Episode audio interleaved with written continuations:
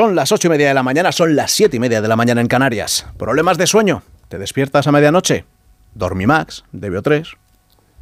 ¿Problemas de sueño? ¿Te cuesta dormir? ¿Te despiertas a medianoche?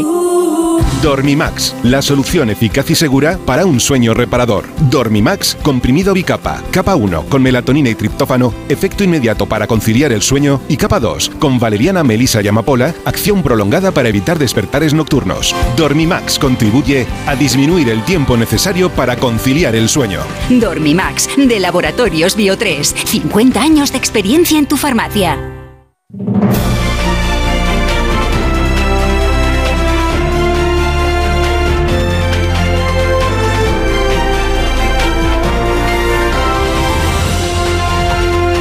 las 7 de la mañana y hasta las 12 y 20 en todas las emisoras de Onda Cero contando cómo transcurre esta mañana en la que también la economía va a ser hoy protagonista. En media hora vamos a conocer por parte del INE el dato de PIB, también del IPC adelantado correspondiente al mes de junio mes de julio, después de, que en junio se situaran en España en el 1,9% los eh, precios. Lo mismo que Bélgica, solo por encima de Luxemburgo. Preocupan, claro, los alimentos que están por encima del 10% ese aumento de precios. También vamos a conocer el PIB, les decía, que se espera que muestre una buena evolución, que vaya mucho mejor el segundo trimestre que lo fue el primero, que ya crecimos en seis décimas, aunque el dato espectacular que, llevamos celebrando desde ayer es el de la EPA. 21 millones de ocupados por primera vez en la historia de nuestro país. El paro baja en más de 365.000 personas. Se crearon en el segundo trimestre del año 600.000 puestos de trabajo. Comedida Nadia Calviño celebrándolo. En un contexto de aumento de la población activa, la tasa de paro ha caído al 11,6%, beneficiando especialmente a mujeres y jóvenes. O medida Calviño, pero pero no pudo aguantarse la portavoz Isabel Rodríguez. Magnífica, magnífica la EPA, ¿qué voy a decir? y además, siempre que son datos positivos eh, y buenos, son datos a celebrar. En definitiva, como le gusta decir al presidente del Gobierno, la economía española va como una moto y esperemos poder seguir trabajando para que llegue a todos los hogares de España. Pues hay que celebrarlo, sí que sí. Por lo demás, en lo político continúan la resaca electoral, la digestión. La razón destaca hoy en portada que Vox sigue al PSOE en su plan de derribar a Feijó y apunta que Abascal prefiere un gobierno de Sánchez sometido a Junts a perder más escaños en una repetición electoral. En su editorial, este diario destaca a Ayuso como referente de un PP unido con Feijó y valora su rápida intervención cortando la maniobra del PSOE de intentar desestabilizar al adversario, al rival, al aspirante a la presidencia del gobierno. Feijó. El Confidencial apunta por su parte que la estrategia ahora en el PSOE es dilatar los contactos con Junts para que resuelva antes su fractura interna. Fuentes de la Moncloa Descartan que se vaya a producir una guerra civil dentro del partido, dice la información, pero a Junts hay que dejarlo digerir, es lo que apuntan las fuentes consultadas por el Confidencial. Las negociaciones las están pilotando, dice María Jesús Montero Félix Bolaño, y señala este diario que Esquerra está planteando al PSOE propuestas más realistas que los de Junts se centran en la red de cercanías, en la financiación autonómica, en la mesa de diálogo y de ahí, claro, para arriba si tira Puigdemont de la cuerda. El país trae hoy Aportada que los nacionalistas catalanes y vascos instan al PP a iniciar ya la negociación, el PNV, pidiendo una propuesta de programa y Esquerra nombrando a su equipo negociador, con Jové, el de la Molesquine dentro, con Marta Rovira, la fugada, también dentro. ¿Negociando qué? Pues con el diseñador del proceso y con la fugada e indultada porque se le evita ir a prisión después de la derogación de la sedición en fin, destaca este diario El País las declaraciones de Juanma Moreno a Vox ayer en el Parlamento andaluz, señalándoles el presidente de la Junta como los mayores aliados de Pedro Sánchez. A Moreno también le hace hueco hoy en su portada el diario El Mundo. Moreno marca desde Andalucía la estrategia de confrontación frente a Vox. Pero lo más destacado en la portada de El Mundo son los datos del CERA. El censo de españoles residentes en el extranjero. Hace 34 minutos comenzó ese recuento de votos ya dice el diario El Mundo que ha tenido ha habido una participación del 10%.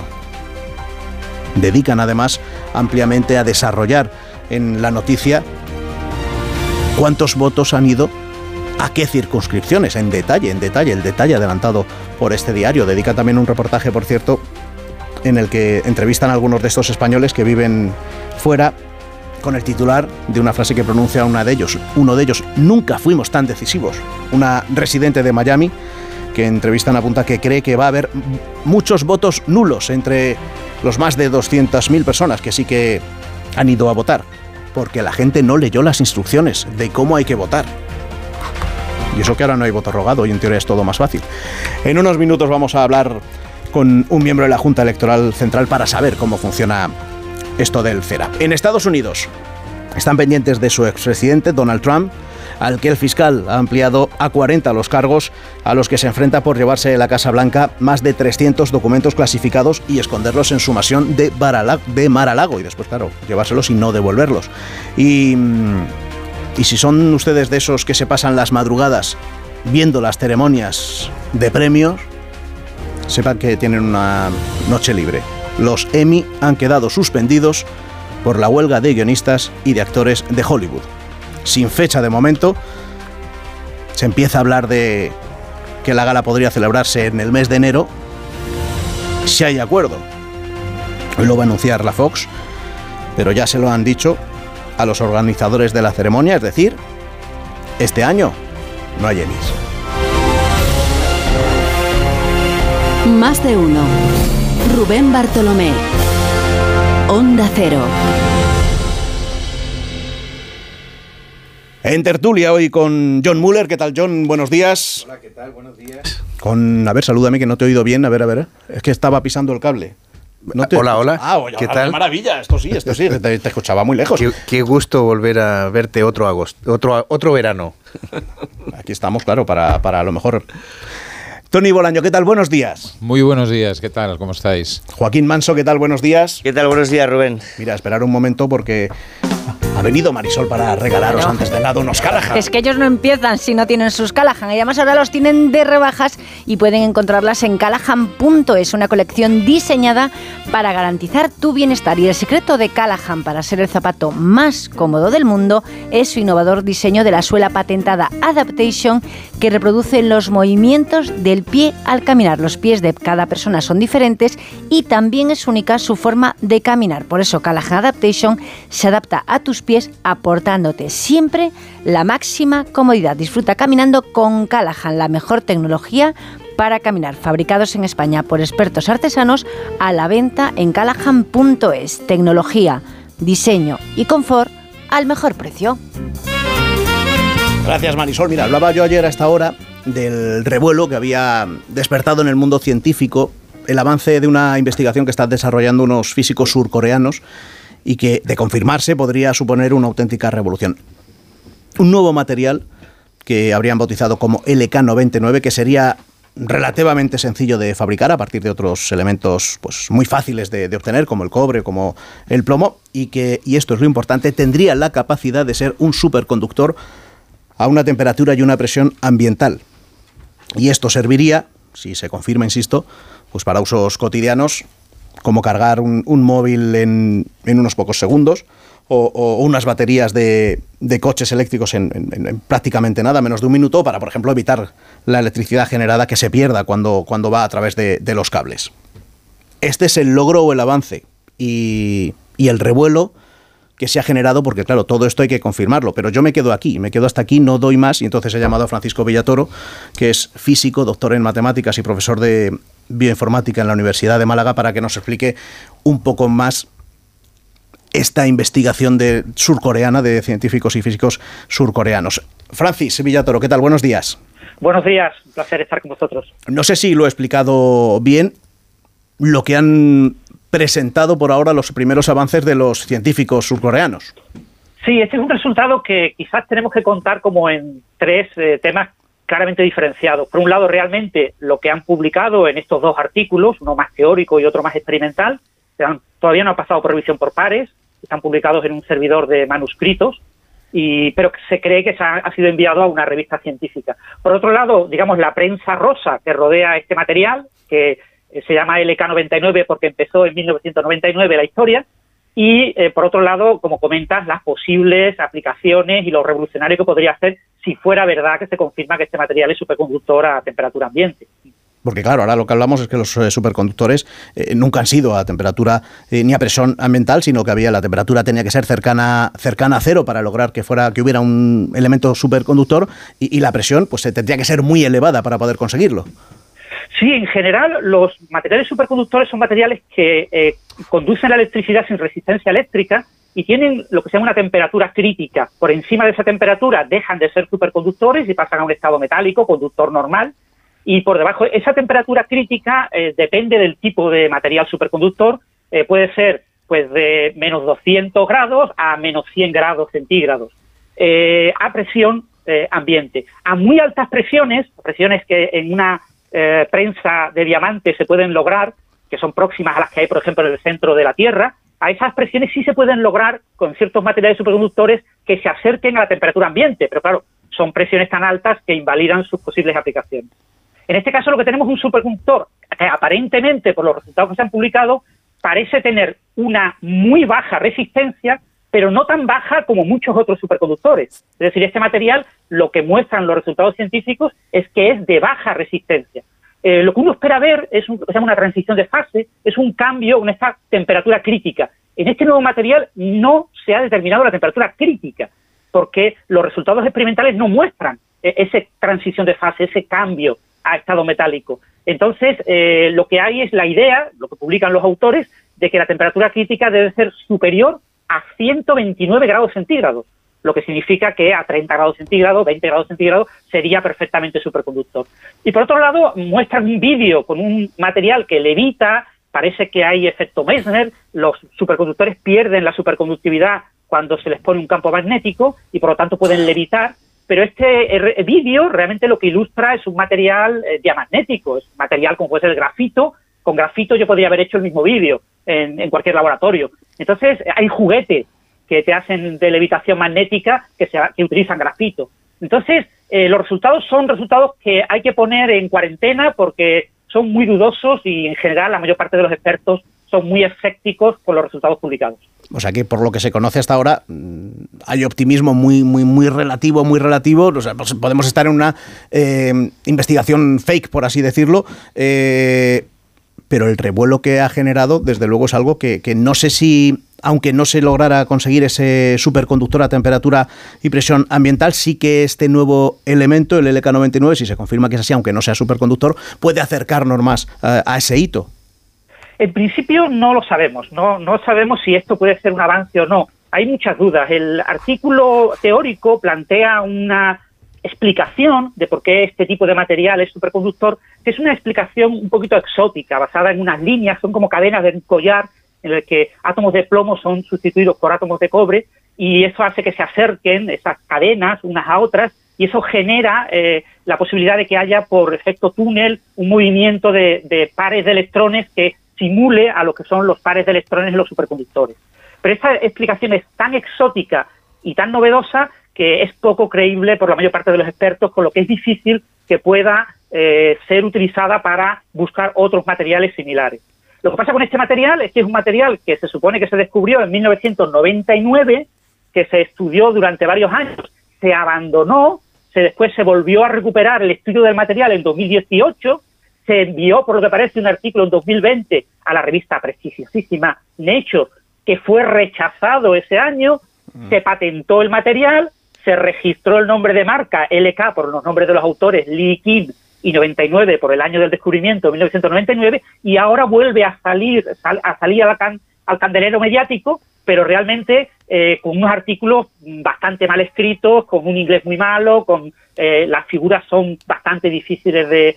son, está como muy poco trabajado. Para hacer un trabajo que se supone que empezó en 1999, que en 23 años no hayan logrado escribir un artículo excelente y, preciso describiendo todas las propiedades de este material, nos hace dudar de que realmente eh, esto por alguna razón se ha acelerado ahora mismo, quizás el, primer autor que una empresa y quizás está buscando inversores eh, y por eso se justifica que saquen eh, de esta manera tan digamos, engorrosa. Desde el punto de vista científico es poco creíble el resultado que ofrecen Y, lo único que puede disfrutar estos autores es del eco mediático y quizás de eso, de que algunos inversores les apoyen económicamente a su empresa. Pues si todo apunta a que no hay una investigación real y no tenemos eh, superconductor, se acabó aquí la publicidad a los físicos surcoreanos.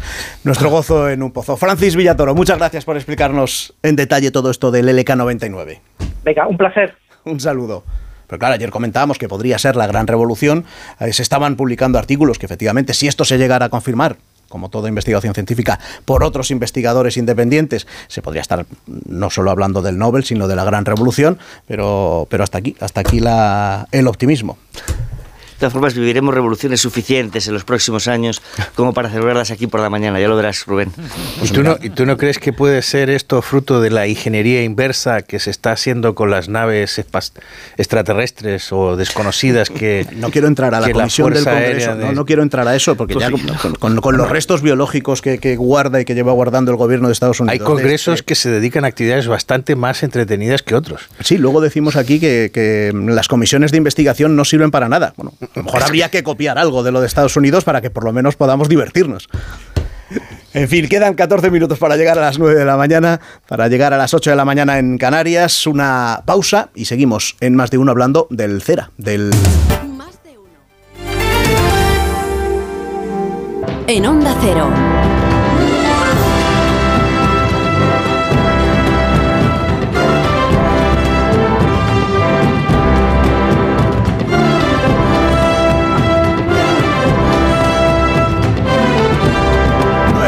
Y llegamos a las 9 de la mañana, llegamos a las 8 de la mañana en Canarias, seguimos en más de uno en tertulia con Müller, con Bolaño, con Manso. Y decía, se está hablando mucho esta semana, claro, del, voto cera. Y para saber un, un, poco más al respecto sobre cómo funciona, cómo se hace el recuento, pues quería hacerle un par de preguntas a Carlos Vidal, catedrático de Derecho Constitucional de la UNED, miembro de la Junta Electoral Central. Carlos, buenos días. Hola, buenos días. Bueno, hemos contado que a las 8 de la mañana había comenzado ya el, recuento. Quería preguntarle por cómo, cómo es este proceso desde que el ciudadano en el extranjero va a la embajada y deposita su voto. Entiendo que luego llega a España en valija diplomática y, se reparte a, cada junta electoral eh, correspondiente. Eh, sí, aunque lo reparte también correos en, dentro de España. Eh, mm, el, ciudadano en el extranjero tiene dos, dos alternativas para poder eh, votar. Una, el voto en urna en los consulados, en las sedes que el Ministerio de Exteriores ha señalado a tal efecto y otra a través del voto por correo dentro del extranjero, enviándolo también al, al, consulado o a las embajadas, ¿no? Entonces, eh, en el voto en urna, el ciudadano vota, no vota con el sobre de votación, sino envía el, sobre de documentación. Eh, en el consulado comprueban la identificación de esa persona y que está en la lista y lo introducen en una urna que está en los consulados, pero no es, pero lo que introducen es el sobre con toda la documentación electoral. Y si lo hace por correo, pues evidentemente lo hace desde el lugar en el que viva en el extranjero a la dirección de la embajada o consulado español que está allí. Y luego el consulado lo que tiene que hacer es, eh, con toda la, documentación electoral, tanto los sobres que han llegado por correo como los que llegan en urna, pues los envían a España. Y dentro de España se distribuyen a través de correos. Claro, ese envío puede tardar también un tiempo, tanto del extranjero aquí como dentro de España, ¿no? Entonces. Por eso lo de los cinco días. Exacto, hasta ahora había tres días, después de la modificación de la ley electoral se ha ampliado a cinco días eh, para que eh, de, tiempo que lleguen más votos, porque a veces pasa que se quedan algunos votos sin, sin llegar. Y, y bueno, y luego las juntas provinciales tienen que ir comprobando uno a uno la documentación, lo van metiendo en las urnas, mm, ya ahí sí que se mete en la urna del Congreso, urna del Senado en este caso, eh, se va tomando nota en el censo de quiénes son los que están votando eh, y una vez que se han introducido todos esos sobres en las urnas, se hace como en el día 23 de julio, es decir, se van sacando, se van escrutando, ¿no? Hasta ese momento puede darse la circunstancia que también llega algún sobre esa misma mañana, ¿no? Entonces, en las juntas provinciales, hasta que no estuvieran todos los votos introducidos en la urna, deberían admitir, igual que pasa en España, cuando se estaba escrutando el voto por correo a última hora, a lo largo del día van llegando votos por correo. Pues, o sea que hasta que no se cierre el, escrutinio total pueden seguir llegando. Eh... Bueno, cuando empieza cuando empieza la, la Junta Electoral Central tiene claro que cuando ya empieza el escrutinio en sí, o sea, cuando ya están todos los votos metidos en las urnas, Congreso y Senado en este caso, ahí sí que ya no podrían admitir más porque ya se cerraría el, el momento, ¿no? Pero, pero mientras estén metiendo la documentación electoral y revisando que están bien los certificados que llegan, claro, el elector tiene que meter ahí dentro su certificado de que está en el censo, eh, el voto, los sobres de votación y en el caso de que sea el elector por correo tiene que además enviar eh, ahí su DNI eh, fotocopiado o pasaporte y firmar por detrás el certificado. Eso lo dice la ley electoral. Todo eso hay que comprobarlo porque si alguno de los elementos falta sería un voto nulo, o sea, no, no se podría contabilizar. ¿Y, es posible, es posible saber antes de que, de que termine todo el escrutinio cuántas, cuántas personas han participado? Porque claro, la gran novedad, estamos contando, de estas, eh, de estas elecciones con respecto a la de los últimos años, es que ya no existe el voto rogado, es decir, el censo de más de dos millones de, españoles en el extranjero. Cualquiera de ellos puede, puede participar y la duda estaba en cuánto aumentaba esa participación. Si en 2019 fue del 6,85, a ver a cuánto llegamos ahora. ¿Es posible conocer hasta que antes de que finalice ese escrutinio cuántos españoles en el extranjero han votado? se sabe, eh, a ver, lo que se sabe es las personas que han mm, podido eh, votar en, en los consulados y, se sabe mm, eh, el, porque el Ministerio de Exteriores ese dato lo tiene. Lo que pasa es que puede ser que entre el dato que da Exteriores, que más o menos es como un 10% del censo de los que están eh, censados en el CERA, ¿no? O sea, han votado un 10% en las últimas elecciones del 19 y ha votado un 6,7%, me parece. O sea, ha incrementado Mm, hombre, casi se ha duplicado, pero no es un incremento espectacular, ¿no? Eh, pero claro, esos son los que han votado, o sea, los que han mandado su documentación a los a, a, la, a los consulados, ¿no? Puede ser que alguno de esos votos se pierda porque no es lo mismo el consulado, el, yo que sé, en, en, Indonesia que el consulado en Zurich, ¿no? Entonces, porque aunque vengan también enviados por las embajadas, pueden tardar más tiempo en llegar, ¿no? Entonces, eh, el voto efectivo real no se sabe hasta que se hace el escrutinio hoy, ¿no? Porque puede haber votos que no lleguen. De hecho, ah, ocurría y por eso se amplió el plazo hasta hasta cinco días, ¿no? Eh, con lo cual el porcentaje estará alrededor del 10%, pero puede ser que esté un poquito por debajo en función de que haya votos que se pierdan por el camino, ¿no? Que eso ocurre, aunque no debería ocurrir, pero ocurre, ¿no? Claro, y porque esa, esa información es que solo la tiene el Ministerio de Exteriores. Eh, ¿por qué no se hace eh, pública para que se tenga una idea clara de cuántos españoles, eh, antes de llegar al día de hoy del escrutinio, ha participado en las, en las elecciones? Pues mm, la verdad que no lo sé. Habría que preguntárselo al Ministerio de Exteriores, eh, que es quien debería en todo caso hacerla pública, ¿no? Y solo que yo creo que en las juntas electorales provinciales sí van sabiendo a lo largo de la semana cuántos votos tienen. Lo que pasa es que efectivamente van llegando votos a lo largo de la semana mm, y puede esa cifra se va incrementando y hasta hoy no se sabe de modo definitivo, ¿no? Probablemente este sea un elemento que, que haya que pedir un poco más de transparencia para poder controlar también cómo funciona el sistema y si qué número de votos al final pueden perderse por el camino, porque se sigue perdiendo alguno por el camino, aunque sean menos que antes, ¿no? Entonces, eh, es un dato que, que, nosotros sabemos más o menos por lo que dice exteriores, pero que hasta el día de la, del escrutinio es muy complicado de, verificar. ¿no? Carlos Vidal, catedrático de Derecho Constitucional, miembro de la Junta Electoral Central, gracias por, por aclararnos cómo funciona el, el CERA y la votación de los españoles residentes en, el exterior. Gracias por estar Muchas gracias a ustedes. Claro, preguntaba yo todo esto porque, claro, una cosa es que lo tenga el Ministerio de Exteriores. Mm, lógicamente, porque toda la tramitación de este voto depende de las embajadas y tiene que llegar a España, y eso que, pero otra cosa es que solo lo conozca el Ministerio de Exteriores y si es algo que no Mm, perjudica en nada al sistema, pues ¿por qué no se hace público para que también eh, llevamos una semana hablando del, voto cera y de cuánto ha podido subir y hasta que ha empezado a publicar algunos medios Joaquín Manso lo hace hoy en el mundo, los detalles, no solo de que han sido 280, 233.000 los votantes extranjeros que, se, que, han emitido su voto, sino incluso por detalle, como decíamos antes, a la circunscripción a la que va. Por ejemplo, en Madrid, que es una de las que llevamos todos eh, eh, esta semana hablando, por esa distancia de 1.700 votos entre el Partido Socialista y el PP en el último, en el escaño que hay en juego, mm, los votos han sido de, de 40.000, 46.000. Mm. Entonces, es injusto, a ver, es injusto y es perjudicial para el ciudadano que no se conozca. Es decir, por lo que dice Carlos Vidal, es decir, por una cuestión de transparencia que permite fiscalizar el funcionamiento del sistema, pero también porque uno de los actores políticos en juego tiene una ventaja estratégica. Es decir, puede, pues, es decir, puede anticipar, puede anticipar si es posible o no que ese baile de escaños efectivamente se produzca, mientras que los demás no pueden hacerlo porque no tienen acceso a la, no tienen acceso a la información. nosotros, tengo que decir que nosotros lleva Juan Malamet una semana haciendo un trabajo periodístico para intentar hacerse con el documento y no ha sido nada sencillo.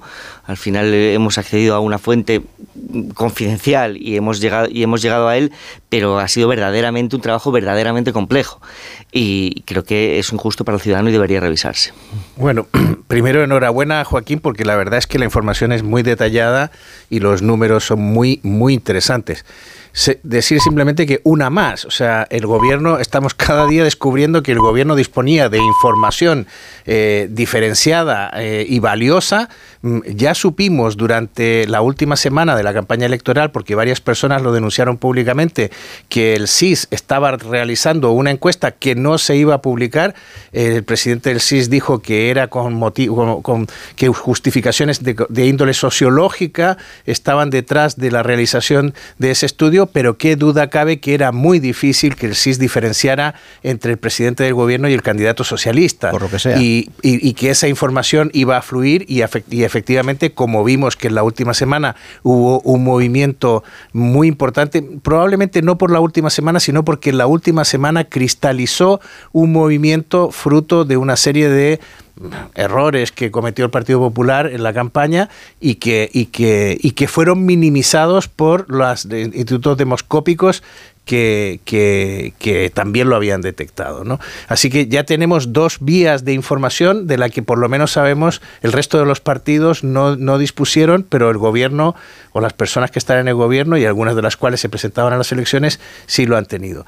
De señalar solo que me ha llamado la atención 2,3 millones de personas están en este censo, tienen derecho a voto en el extranjero. Me parece una cantidad importante. Eh, es verdad que vota solo el 10%. Yo tengo grandes prevenciones respecto del voto en el extranjero. Mi, idea eh, doctrinal es que el votante debe demostrar un cierto arraigo en la sociedad en la que participa políticamente. Eh, yo tengo la doble nacionalidad y podría votar en Chile y podría votar en España sería lo que yo he denominado en algún artículo un superciudadano. Hay otras personas que comparten otras nacionalidades. Conozco gente que suele tener hasta tres pasaportes. Eh, esto es normal porque sobre todo en América Latina, y esto es una cosa que ya data de la época de Franco, se establecieron convenios de doble nacionalidad porque porque el franquismo consideró que como se había producido un éxodo importante a raíz de la guerra civil, en una política de reconciliación era necesario mantener un vínculo con esas personas. Pero yo insisto, creo que el arraigo es fundamental y el hecho de que solo el 10% esté participando demuestra que probablemente esas son personas que están, son apátridas un tiempo o que están circunstancialmente o unos años fuera de España, pero por ejemplo yo que llevo 30 años viviendo en este país no voto en Chile porque creo que mi participación política es en esta sociedad. Sí, es, es, relevante lo que dice lo que dice John. Es un asunto que convendría repasar y yo voy a citar un, concreto antecedente. En el año 2012, las elecciones autonómicas de Asturias se decidieron por 26 votos emigrantes, en concreto de la circunscripción occidental, de pequeños pueblos del occidente de Asturias. Es muy probable que esas 26 personas que decidieron el gobierno de Asturias nunca hayan pisado realmente Asturias.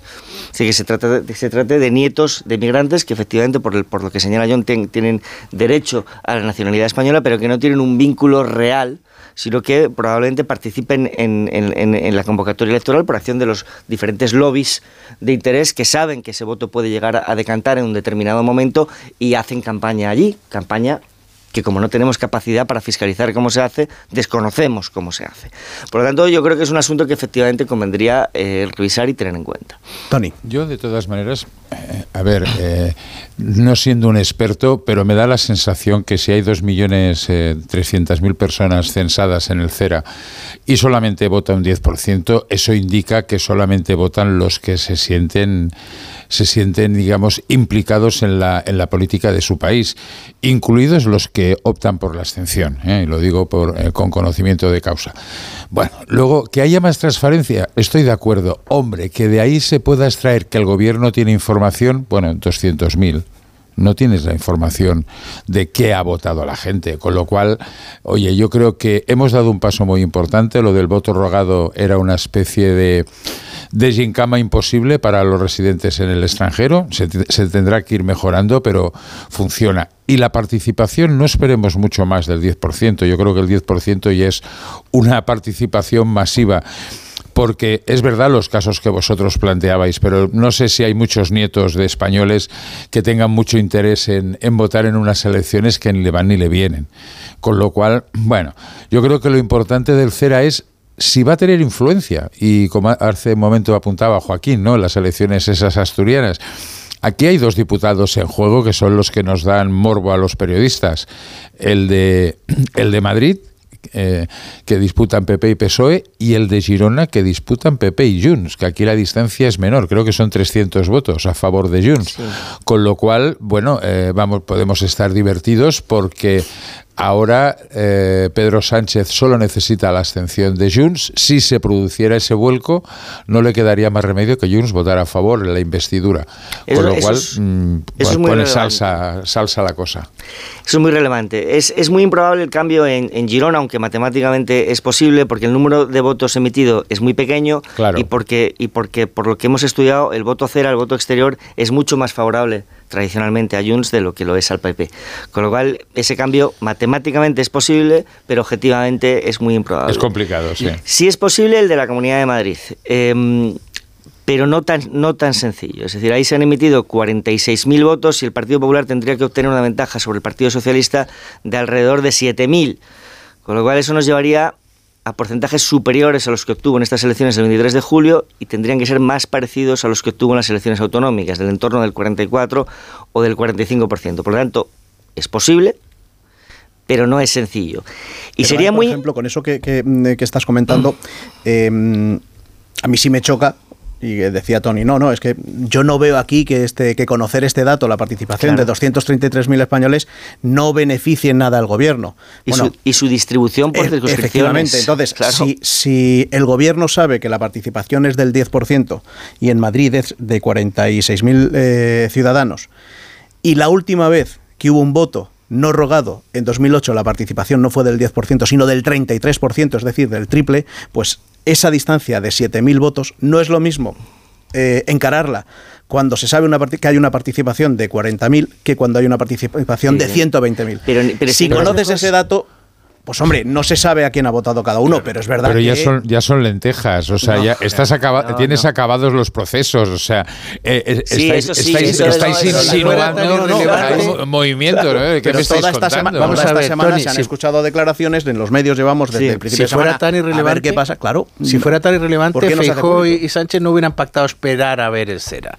Pero yo quería matizar una cosa de No, las que ha siempre se espera, siempre se espera Eh, cera. A ver, o sea, yo quiero matizar una cosa que has dicho tú, Tony, porque has, de- has de- de- de- de- descartado muy displicentemente lo que significa el, el tema del voto. El No. voto rogado se implantó precisamente para acabar con el abuso del acarreo de votos que había antes y que sabíamos que se producía en algunas comunidades autónomas como Galicia, por ejemplo, donde había auténticas operaciones de compra y acarreo de votos En las Argentina y en colonias, México, sí, donde sí. este que donde decíamos, esta- del, del lobby lo está diciendo mucho más claramente John. bueno, es que, es que era así. O sea, en Venezuela, en Argentina, eh, y, eh, que eran los núcleos más importantes. Recuerdo, 800.000 gallegos vivían en Venezuela. O sea, eh, y, y vascos casi un número parecido. Y, no, y ni hablar de canarios. O sea, estamos hablando de que ahí había auténticas redes de los partidos captando votos y, y votos de los abuelos, donde los abuelos ni sabían que habían votado. Sí, sí. Bueno, digo, por aclarar al, oyente la importancia que tiene, es decir, le, haría falta efectivamente el voto afirmativo de Junts para la investidura, no solo para la investidura y no solo de Junts. Le haría falta también, en primer lugar, para eh, ya el día 17, la presidencia del Congreso, con lo cual habría que anticipar muchas estrategias y enseñar la patita muchísimo antes, y los tiempos en la política tienen, tienen una importancia. Pero no es solo el voto afirmativo de Junts, es el voto afirmativo de cada uno de los eventuales socios en cada una de las votaciones que tengan lugar en el Congreso. Incluido el de Podemos. e incluido el de Podemos. que esto, este es un punto al que yo quería llegar, lo destaca hoy Raúl del Pozo. En su columna, Pablo Iglesias ha manifestado su voluntad de formar un grupo parlamentario propio y por lo tanto si ese escaño se moviera de bloque en el recuento del voto cero a lo largo de hoy y de mañana, el voto afirmativo del grupo parlamentario de Podemos también sería necesario en cada una de las votaciones, ya sea de convalidación de decretos, ya sea de reforma legislativa, ya sea de lo que sea. No, pero no cambia ¿eh? mucho el panorama. Cambia mucho el panorama, tienes, tienes razón, pero no mezclemos cosas. Una cosa va a ser, no, no, una cosa será la investidura que ahí es verdad que se marcarán diferentes, eh, se, verá la patita por donde van a ir las cosas, pero en la investidura hay dos elementos que hay que tener en cuenta el Partido Socialista es fundamental para que Esquerra Republicana y Junts per Cataluña tengan grupo eh, propio. No pueden, los vascos no pueden cederles ningún diputado para eso, porque si no se quedarían ellos, digamos, con eh, eh, en pelotas, o sea, con lo cual eso es imposible. Dependen del Partido Socialista, un elemento a, a tener en cuenta.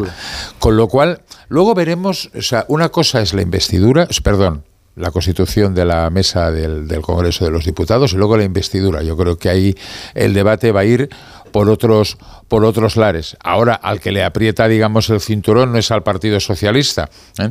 le aprieta el cinturón sobre todo al Partido Popular, que esta mañana eh, se decía no que el PSOE maniobra para desestabilizar al PP. Hombre, yo creo que el PP se está desestabilizando solo, no el PP, el PSOE maniobrando para desestabilizar al PP me parece eh, una broma. O sea, yo creo que el problema está en, en, Hay que tocar otras teclas y no precisamente a las que toca el PSOE. El PSOE tiene una ventaja, que no tiene prisa mejor dicho, puede gestionar mejor los tiempos, dicho de otra manera, ¿eh? puede gestionar mejor los tiempos. Los que necesitan árnica son todos los grupos. Ayer vimos que PNV, Bildu, Esquerra, todos se posicionaron de una forma o de otra. Y ciertamente lo que decís, eh, Podemos, que parece ya Pepito Grillo que ha vuelto a, ha vuelto a las andadas.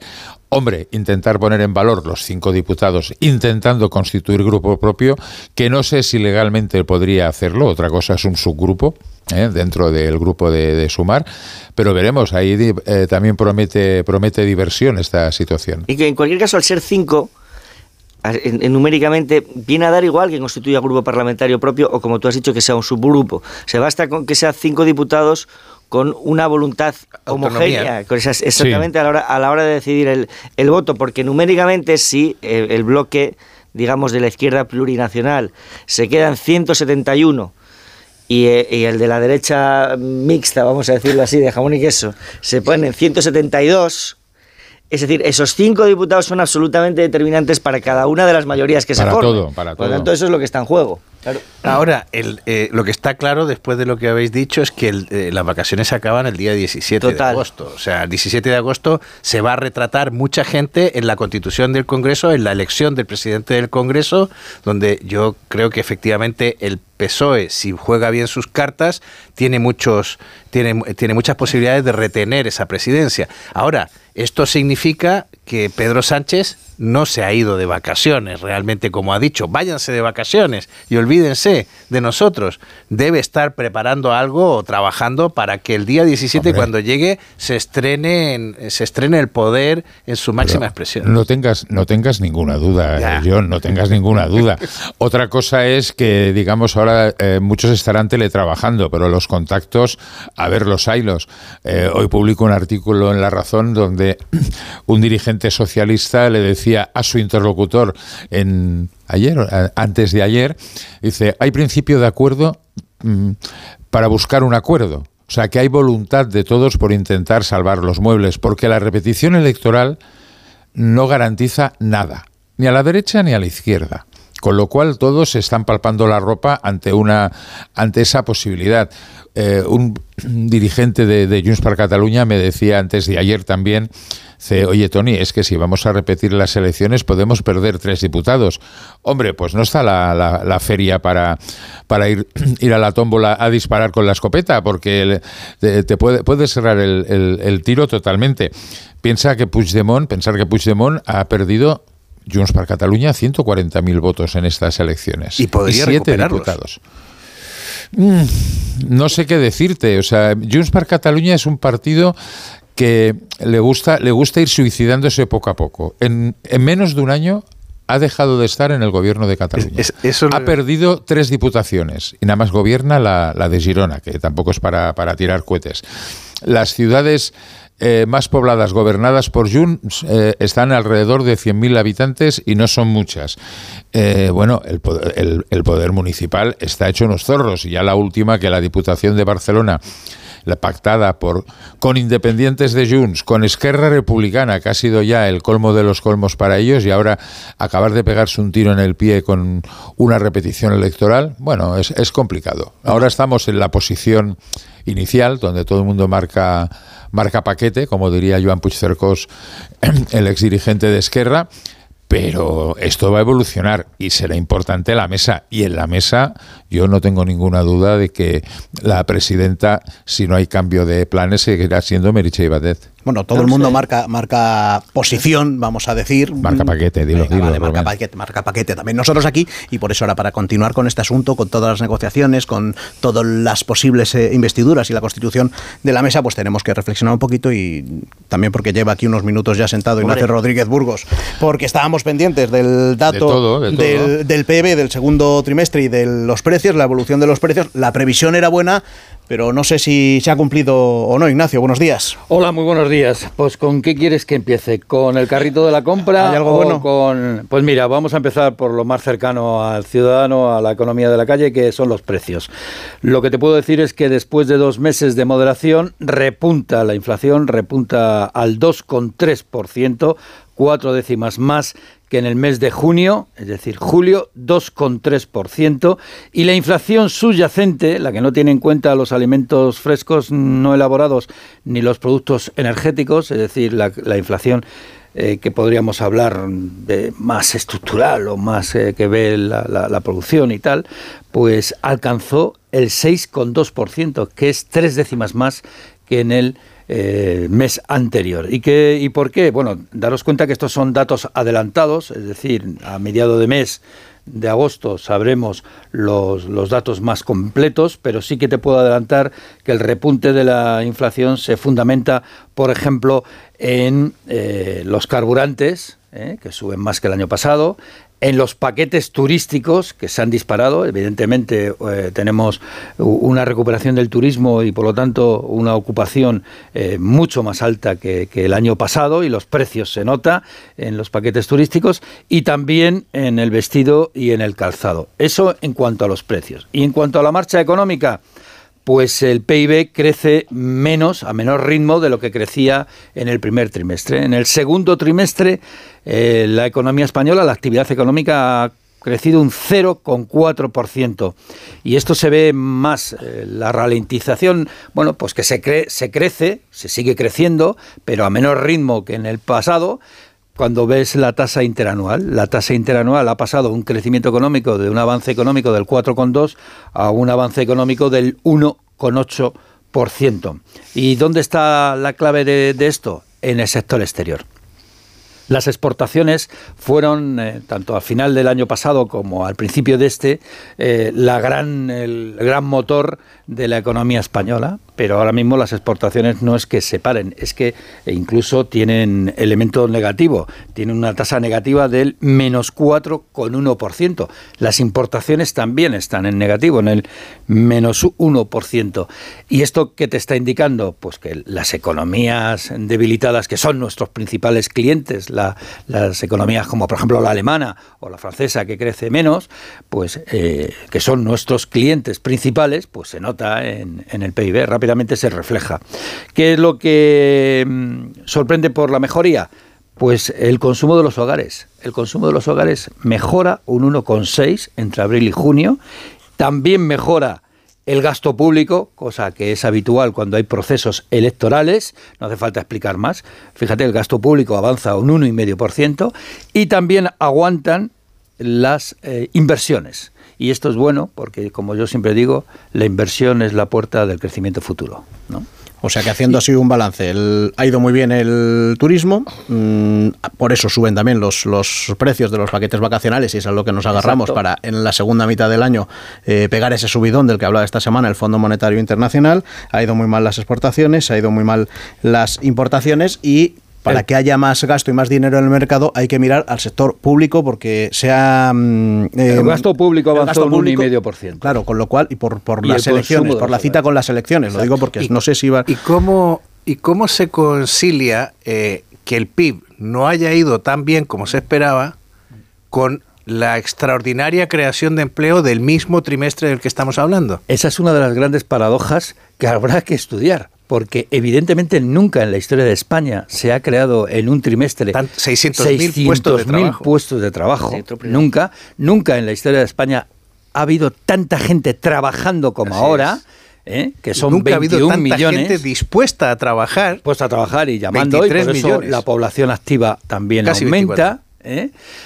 Y en cambio el PIB es cierto que mejora, el PIB está mejorando un 0,4%, viendo el panorama que hay en otros lugares, pues un 0,4%, un crecimiento del 1,8% en tasa interanual, eh, viendo lo que hay alrededor, pues eh, te demuestra que la economía española está aguantando, pero también te demuestra que está aguantando por sectores muy concretos, como es el sector servicios, porque la totalidad prácticamente la, más del 90% de los empleos que se crearon en el segundo trimestre se crearon en el sector turístico, con lo cual yo me pregunto, ¿todos esos empleos se van a mantener cuando los turistas extranjeros vuelvan a sus casas? Esa es la pregunta. Yo tengo una tesis al respecto. Eh, mi, y mi impresión es que el, la tarta que supone el mercado laboral sigue siendo la misma, no, no ha crecido, pero está repartida de una manera más dispersa.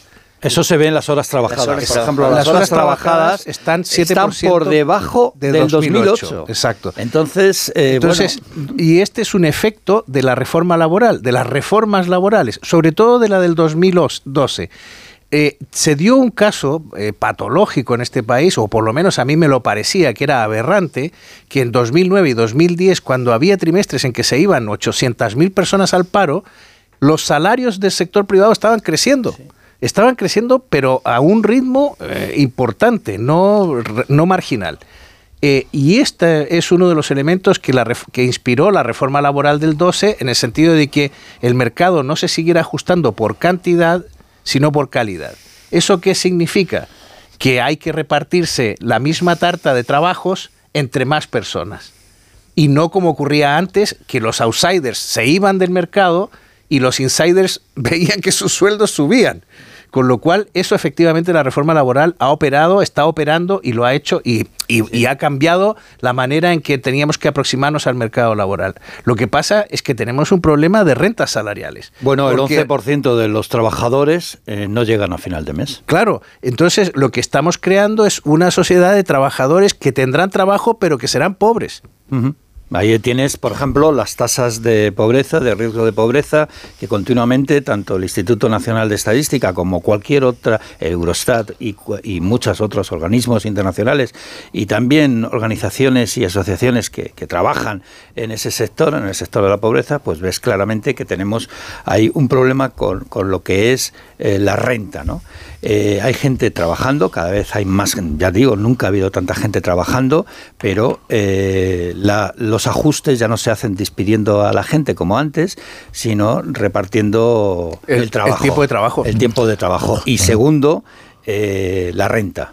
El dato es tremendo. El PIB per cápita español está por debajo de lo que había, por ejemplo, en porcentaje, en, en- en relación a la Unión Europea, está 17 puntos por debajo de la media europea. Estamos en una diferencia, en un diferencial de P- PIB per cápita con la Unión Europea por debajo de lo que había cuando Felipe González consiguió los fondos de cohesión para entrar en el euro. Es decir, hemos eh, perdido mucho tiempo en nuestra carrera de alcanzar a Europa. Es decir, la gran recesión, la, gran, la pandemia, eh, digamos que a nosotros lo que es el PIB per cápita, es decir, lo que la gente se lleva al bolsillo después de trabajar ha crecido menos. Ha crecido menos que en el resto de Europa.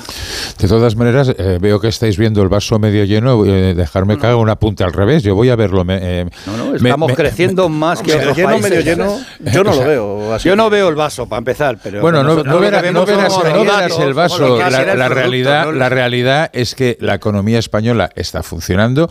La realidad es que habláis vosotros de pobreza y mirar la que se lía cuando se intenta tocar el salario mínimo. Si dice hay que subirlo un poco más, uy, hay que flagelarse.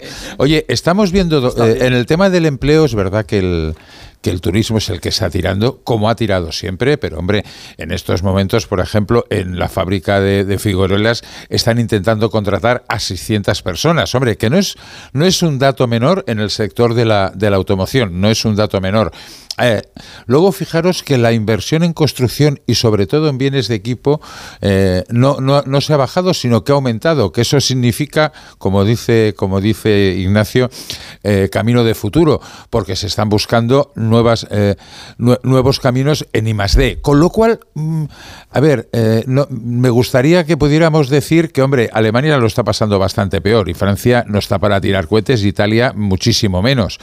Bueno, eh, ¿que hay que corregir? ¿Que hay que corregir elementos? Pues seguramente sí, pero vamos a ver, que haya mm, el, el, número de personas trabajando en este momento en este país sea el mayor de la historia, es un dato importante, sobre todo porque no lo habíamos conseguido cuando además eran los años de gloria de esta economía, que eran en los, en los eh, principios del 2000. Bueno, pues eh, habrá que seguir apuntalando lo que está creciendo y lo que está sumando, ¿no? Aquí lo que, lo que, yo creo que donde hay que poner la mirada no es, o sea, hemos resuelto el problema del mercado laboral o vamos en vías de resolverlo en el sentido de que hay una hay más personas están participando de la tarta, pero lo ideal sería que la tarta creciera. O sea, la tarta tiene que crecer. Y es que. Y el problema. el, de riqueza el, problema español es grave porque el Banco de España ha dicho que estamos divergiendo de la media europea, ya no nos aproximamos. Lo que era virtuoso en los años 90 hoy ya no lo es y es, y es muy frustrante. Pero sobre todo, además, luego, si amplías la mirada, el estancamiento de Europa es brutal. O sea, Europa comparada con Estados Unidos, el PIB europeo sigue estancado en el que teníamos antes de la crisis financiera, mientras que Estados Unidos prácticamente ha duplicado. Mira, los datos, los últimos datos para, hacerlo más rápido. Eh, la eurozona crece un 0,9 según el, el, Fondo Monetario Internacional y Estados Unidos salió el dato antes de ayer 2,4. Es decir, la recesión en Estados Unidos no ha habido recesión. En España tampoco ha habido recesión y esto es lo importante. Y crecemos el, doble. el dato, el dato importante es que eh, no ha habido recesión. ¿Problemas que tenemos? Pues que evidentemente eh, dependemos muchísimo de nuestros clientes europeos y si nuestros clientes europeos tienen problemas, pues nosotros los tenemos también en las exportaciones, que es algo que se ve claramente y además que te lo indica eh, con total claridad el propio Instituto Nacional de Estadística. Pues te voy a decir una cosa, Ignacio, me gusta más cuando vienes con buenas noticias como ayer.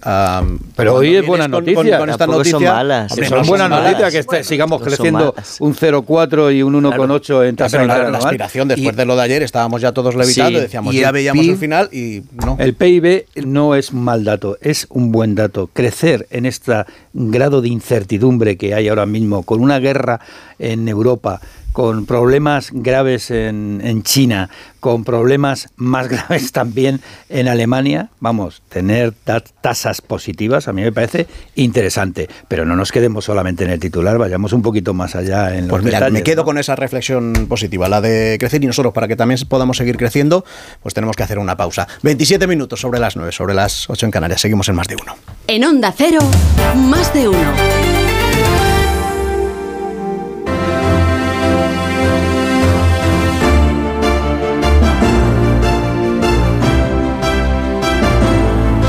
En tertulia en más de uno con Müller, con Bolaño, con Manso. Ya hemos dejado sobre la mesa el melón abierto de las negociaciones de cara a la investidura, así que os planteo o bien seguir con la parte que habíamos, eh, de la que habíamos hablado, PSOE, con todo el independentismo y ese cuadratura del, del círculo para que pueda em, llegar y, tener opciones de, investidura o abrir la del Partido Popular con esa insistencia del, de Feijó de que se va a presentar como ganador a la investidura con el cierre de filas que, em, está viendo em, su partido con la figura mm, de Feijó de que debe ser el que lidere eh, los próximos meses el partido y que de ahí en adelante porque es el que ha logrado unificar y de tener un resultado eh, por desde luego mucho mejor que los últimos en, estas pasadas elecciones.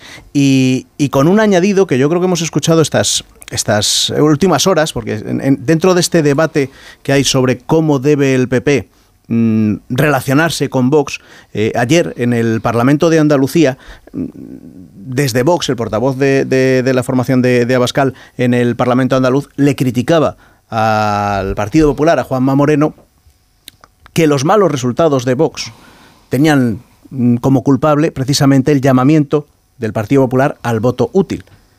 Y me parece muy interesante la respuesta que le dio Juanma Moreno y que vamos a volver a escuchar. ¿Sabe usted quién ha sido el mayor aliado que ha tenido el Sánchez? Vox. Eso es. Vox. Cuando se va a Cataluña y en Cataluña se dice y se hace una afirmación de que se va a liar la mundial y que van a aplicar un 155 permanente, ¿usted qué cree que reacción va a tener los ciudadanos? Pues evidentemente los ciudadanos han reaccionado votando al PSC.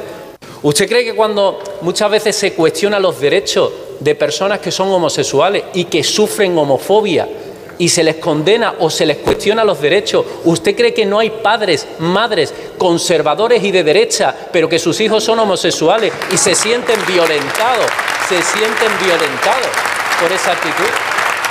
Hoy dice la razón. Vox sigue el PSOE en su plan de derribar a Feijó, habla de pinza y como hablaba mm, Juanma Moreno de Cataluña, me vais a permitir que le pida primero opinión a Tony Bolaño. Tony. Hombre, a mí lo que más gracia me hace de todo esto es que el Partido Popular esté debatiendo quién debe liderar el partido. Es la constatación de que el fiasco puede ir más allá eh, y algunas informaciones apuntan de que hay eh, varones que dicen, no, es que Fijó tiene que valorar personalmente qué, es lo que quiere hacer. Bueno, pues eh, ahí tenemos la, realidad. ¿Se va a presentar a la investidura? Hombre, yo espero que lo haga. Acordaros cuando el Partido Popular criticaba con dureza sin igual a Inés Arrimadas por no presentarse a una investidura en Cataluña. Que lo haga y que sepa cuál es la, cuál, es la realidad. Ayer también oíamos eh, aquellas declaraciones un poco kafkianas de, Vox, ¿no? Que yo apoyaré a Fijós y cinco o seis diputados socialistas que, que se desmarquen. Bueno, eh, y, dos huevos duros, ¿no? Si, si, quiere, si queréis añadir. Yo creo que la situación, el Partido Popular tiene que despejarla ya. Sabe que no va a tener la mesa del Congreso, sabe que no va a ganar una investidura, pero tendrá que ver por dónde tienen que ir sus, sus mensajes. Cada día un mensaje tendréis que convenir conmigo que no acaba de, dar tranquilidad a ese debate sobre el liderazgo de, Fijo. Eh, por mucho que Isabel Díaz Ayuso diga, no, no, yo no estoy en la carrera, dice, bueno, nada, solamente por decirlo ya te supones que estás en la carrera. Y ahí todos hablando y todos hablando y cada día con mensajes contradictorios. Por eso antes os decía, desde mi punto de vista, que el presidente Sánchez tiene que gestionar los tiempos porque es el que los tiene a favor. No va a ser sencillo, pero los tiene a favor. Y bueno, el que no tiene ningún viento a favor es el señor Fijo y el Partido Popular pues tiene un gran problema. Y en Cataluña, por ejemplo, otro, que seguimos sin tener un, un líder del PP. Es cierto que han mejorado votos, no lo que ellos esperaban, que esperaban hasta nueve, hasta nueve diputados, pero el Partido Popular en Cataluña está descabezado y las facciones del partido, digamos, muy bien avenidas, no diría yo que estén. Bueno, estoy de acuerdo en alguna cosa de las que ha dicho Tony, pero estoy en muchas más en desacuerdo. Ah, ya decía yo, digo, esto iba a ser noticia, ¿eh, está Bien, está bien. Estoy de acuerdo en que Sánchez tiene el control del tiempo político y porque es la única posibilidad real de alcanzar una investidura, al menos con la información que tenemos hoy. Pasa que a medida que pasen las semanas iremos teniendo otras informaciones. Pero con las que tenemos hoy, la única posibilidad real de investidura pasa por él, por lo tanto tiene el control del, tiene el control del, tiempo político. Yo no creo que haya ninguna posibilidad de generar inestabilidad en el seno del Partido Popular mediante el cuestionamiento del liderazgo de Alberto Núñez Fijo. No se va a producir, no se ha producido ni se va a producir. El Partido Popular es perfectamente consciente de que su mayor fortaleza en este momento tanto para el caso de que haya una investidura de Pedro Sánchez y tenga que pasar la oposición, como si vamos a una repetición electoral, la tiene en el poder territorial. Y por lo tanto, los liderazgos con caudal político se tienen que mantener al frente de la fortaleza. Nadie le va a mover la silla a Alberto Núñez Fijó porque no hay ninguna emoción de rechazo en la base social de la derecha hacia Alberto Núñez Fijó y todo el mundo reconoce el trabajo que ha hecho. O sea que no va por ahí el, el factor de inestabilidad. Sí puede serlo su relación con Vox. Porque dentro del Partido Popular hay una, teniendo en cuenta además que hay dos eh, gobiernos autonómicos todavía en juego, que son Aragón, donde Teruel existe y el Partido Aragonés van a dejar solo a Azcón con Vox, y Murcia, donde parece que estamos abocados a una repetición electoral. Y parece que Vox ha adoptado la determinación de erigirse en partido de oposición al Partido Popular. Lo ha venido haciendo desde sus primeras declaraciones públicas después del resultado electoral, perfectamente conscientes de que desde la base social de la derecha iba a surgir un debate acerca de cuál había sido el papel de Vox en que la mayoría haya acabado siendo insuficiente. Por lo tanto, ahí sí hay un elemento y por eso tanto Isabel Díaz Ayuso como ayer de manera muy destacada Juanma Moreno han atacado por, por, por ese flanco. Ese sí va a ser eh, ese sí va a ser un elemento de debate en las próximas semanas dentro del espacio de la derecha. Y otro, y tiene, es otra de las cosas en las que tiene razón, es el resultado en Cataluña. Es decir, el Partido Popular sale de Cataluña con 20 escaños de desventaja respecto de la izquierda. Obtiene 19 el PSC y son 7, si no me equivoco, sumar. 6. Ah, bueno, 7 sumar y 6 y, y el Partido Popular. Tiene sí, son 26 la izquierda por 6 el Partido Popular.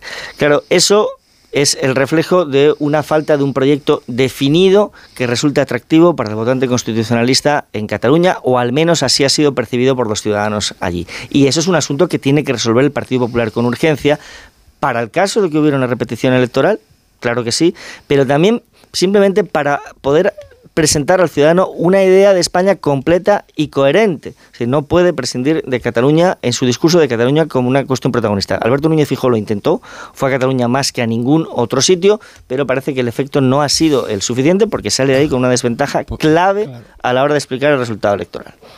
Sí, yo creo que yo comparto con Joaquín que no hay posibilidad de, de cambiar de alterar el liderazgo de Feijó en el PP en este momento. O sea, tiene mayoría absoluta en el Senado, un poder territorial enorme, o sea, es, es, muy difícil y no hay ambiente. Es verdad que precisamente los periódicos que tienen mejor acceso al Partido Popular es donde más vivo está este debate entre la posición de Vox y, la otra. Y, como tienen peor información de lo que está pasando en el Partido Socialista, pues en realidad no cuentan los problemas que también eh, en este momento atenazan a Sánchez que los tiene. Eh, pero hay varias cosas que me gustaría señalar. Yo creo que Juanma Moreno en parte tiene razón. El, partido Vox dice que eh, precisamente es el señalamiento y el distanciamiento que, Núñez Feijó en las últimas semanas quiso marcar respecto del, de Vox para llamar a apelar al voto útil es el que los estigmatizó. Y eh, Moreno sostiene que precisamente ellos lo que hicieron fue eh, destruir la posibilidad del voto útil. Y esto, cuando se vea la poselectoral del SIS, que esperemos, como no tiene, no, tiene que vaticinar escaños, probablemente los datos estén ahí eh, puros y, intocados y manipulados. Es lo que más se acercó en las últimas elecciones. Sí, pero ganó no, no es, eso no es verdad. en comparación con las otras que, vais difundiendo por ahí un fiasco Mira, no vamos a hablar de las, de, las, de las eh, predicciones electorales del señor Tesanos, eh, pero vamos a hablar de la postelectoral. Y mi hipótesis es que la postelectoral va a mostrar una cuestión muy importante, que es cómo el electorado femenino y joven abandonó a Feijó en el último momento. Y lo abandonó no solo por, por los pactos con Vox, que efectivamente son un elemento, y aquí Carlos Mazón tendrá que dar explicaciones algún día de cómo contribuyó, digamos, a, anular esa posibilidad del voto útil. ¿Por qué? Porque el PP sabía perfectamente que necesitaba un trasvase de votantes que podían ser eventualmente socialistas a su eh, electorado. Y ese, ese trasvase quedó inutilizado en el momento en que Vox y, el PP pactaron y en el momento en que Feijó cometió varios errores. O sea, fue un error decirlo del mal divorcio. Fue un divorcio malo. Fue un error que algunos dirigentes del PP aparecieran despreciando a algunas candidatas socialistas en algunos debates. Fue un, fue un error darle alas a la polémica de Guardiola en Extremadura.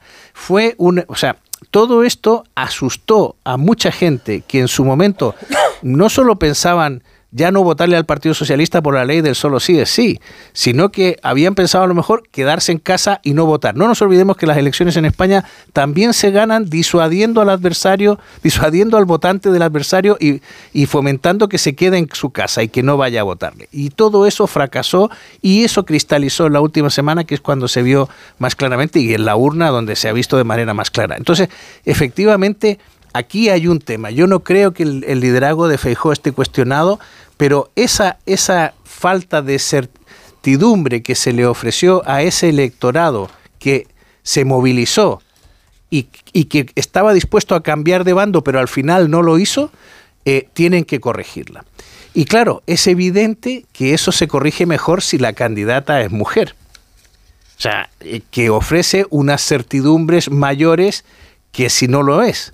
Entonces, pero no necesariamente tiene que ser así. O sea, no necesariamente tiene que ser así. O sea, el señor Feijó puede corregir y ofrecer garantías por otras vías distintas a que a sustituir al candidato del Partido Popular. A mí, a mí me parece que estoy bastante de acuerdo en muchas cosas. El error más grave ha sido permitir que Vox hiciera carne sus peores estereotipos.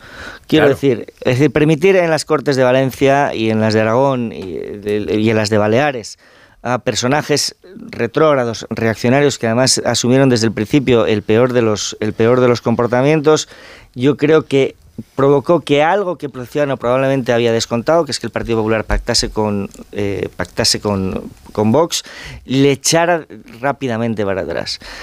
Eh, porque la España de los derechos es muy sólida, como se ha visto en, estas elecciones.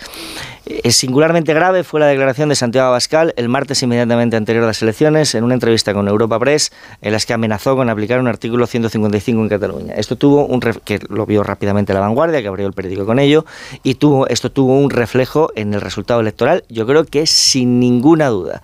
De ahí el Partido Popular efectivamente tiene que ejercer un liderazgo para definir concretamente cuál va a ser su relación con Vox. O sea, un partido se define por su propio proyecto, pero también por cómo define su relación con los partidos que limitan con él, con, sus con, con, su espacio social. Y en este caso, eh, para el caso de Vox, es determinante. Y ayer, en ese sentido, actuó eh, Juanma Moreno. Es decir, yo creo que en el Partido Popular hay dos voces, dos almas, digamos, en este sentido, pero que son compatibles entre sí. Una que exige marcar una raya muy contundente respecto de la relación con Vox y otra que pide eh, no comprar el marco de la izquierda respecto de que pactar con Vox sea intolerable. Es que son perfectamente compatibles las dos visiones. Sí, Sí, desde el liderazgo siempre. Perdona, Tony. No, yo, a ver, eh, eh, yo no creo que esté en juego el liderazgo de Fijo, al menos por ahora. Acabáramos. No, no, pero sí, yo lo que estaba diciendo, seguramente me he expresado fatal, que los que están atizando este debate son precisamente el entorno del Partido, eh, del partido Popular. la verdad es que no ayudó que la cara de Feijó el día de la noche, o sea, la noche electoral, intentando decir que se había ganado con escaso entusiasmo, aparecieran los gritos de Ayuso Ayuso. Eso no ayudó. No ayudó que la señora Esperanza Aguirre, que debe estar muy, muy ociosa, aprovecha la primera de cambio para, para dar palo y tente tieso, ¿no?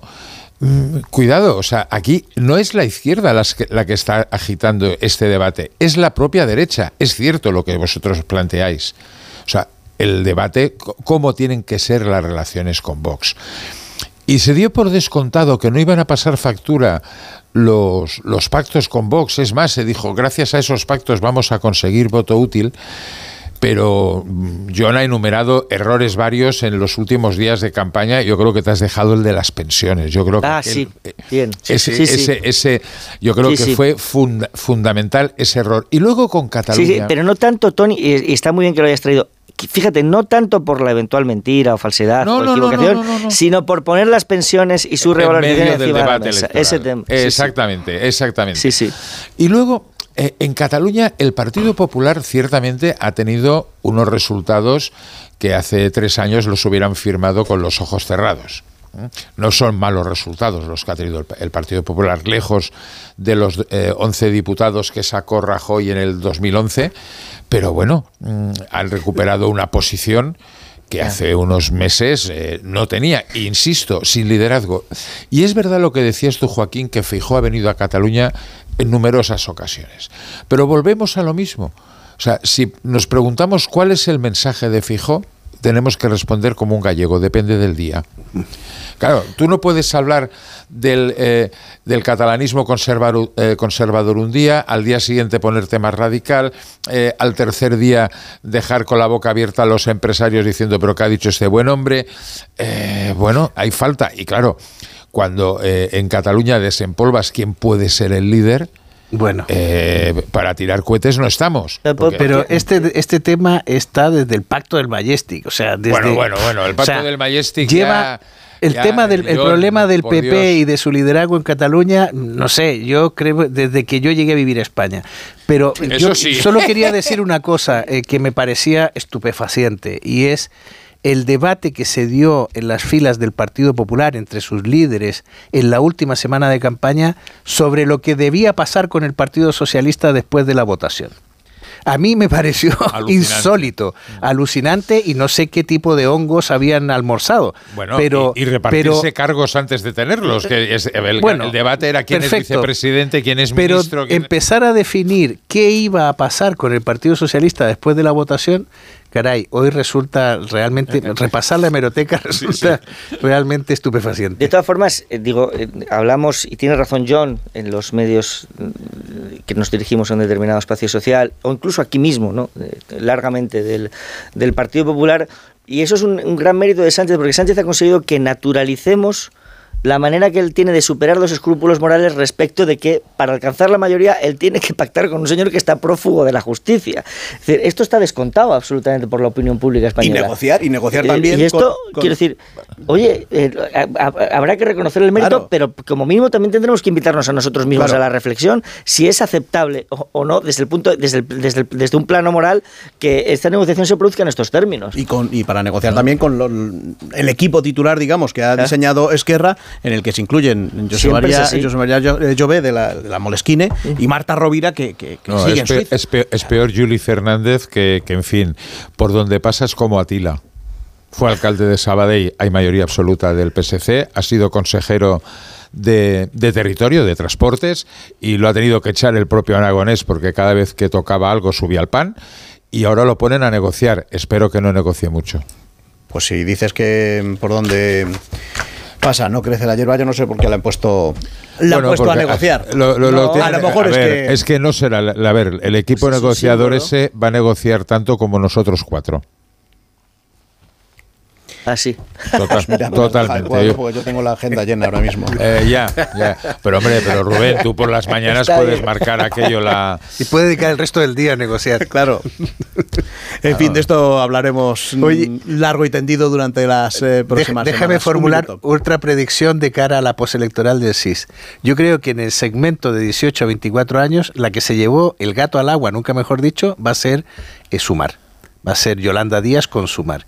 Y ese segmento estaba extraordinariamente movilizado e interesado en la elección, tanto que en las audiencias del debate del cara a cara que se hizo en esta casa, ese segmento era el que más había, el, que, el que más representado estaba entre la audiencia, mucho más que los habituales que son los mayores de 64 años. Es muy aguda la, observación de John y aquí para los que conocemos Madrid es muy significativo el cambio del sentido del voto que se produce en poblaciones como Leganés o Parla respecto de las últimas elecciones autonómicas. Es decir, ahí hay un, eh, en, el, conjunto de la comunidad autónoma el vuelco es de 7 puntos, o el cambio, digo, en relación al Partido Popular, pero en el caso de Leganés o de Parla es de más de 15.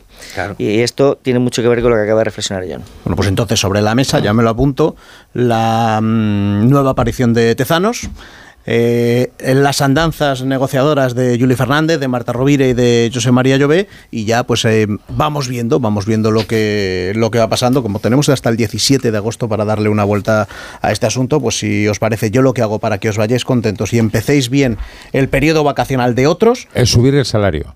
Sí, lo apunto también. de acuerdo. también. Mira, pues también aquí está. Tres votos a uno, tenemos mayoría. Subir el salario a todos menos a Tony. Eh, vamos a.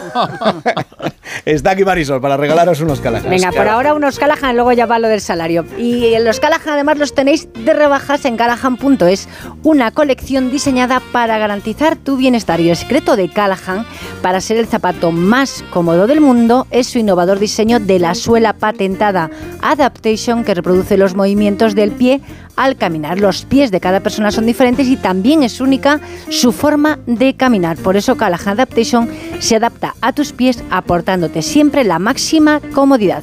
Fabricados en España por expertos artesanos, a la venta en callahan.es. Tecnología, diseño y confort al mejor precio.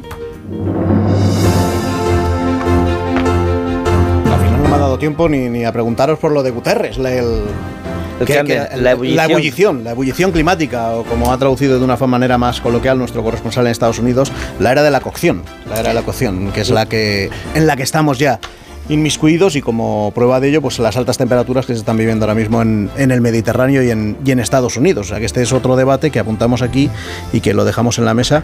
Bueno, es uno de los grandes motores del cambio social. Así También. que ver- sí, veremos qué va a cambiar, el impacto que va a tener en nuestras vidas en los próximos años. y sobre todo a ver si esa insistencia en reclamar a los distintos gobiernos que se pongan las pilas de verdad y que cumplan los eh, protocolos para mm, que el calentamiento no exceda el grado y medio a mitad de siglo, a ver si, si por una vez se cumple, aunque sea con declaraciones como esta de que la era del calentamiento ha acabado porque hemos entrado ya en la era de la ebullición.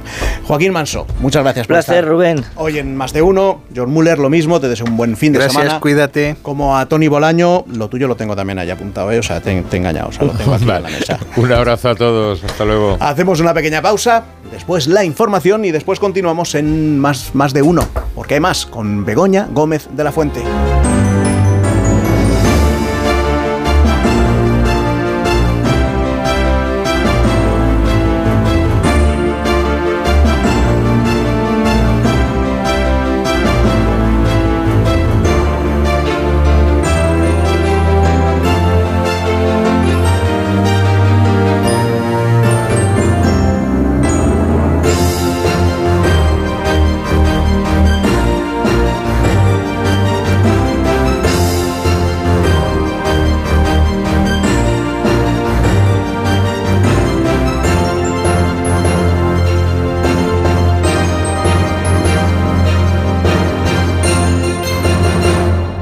Más de uno.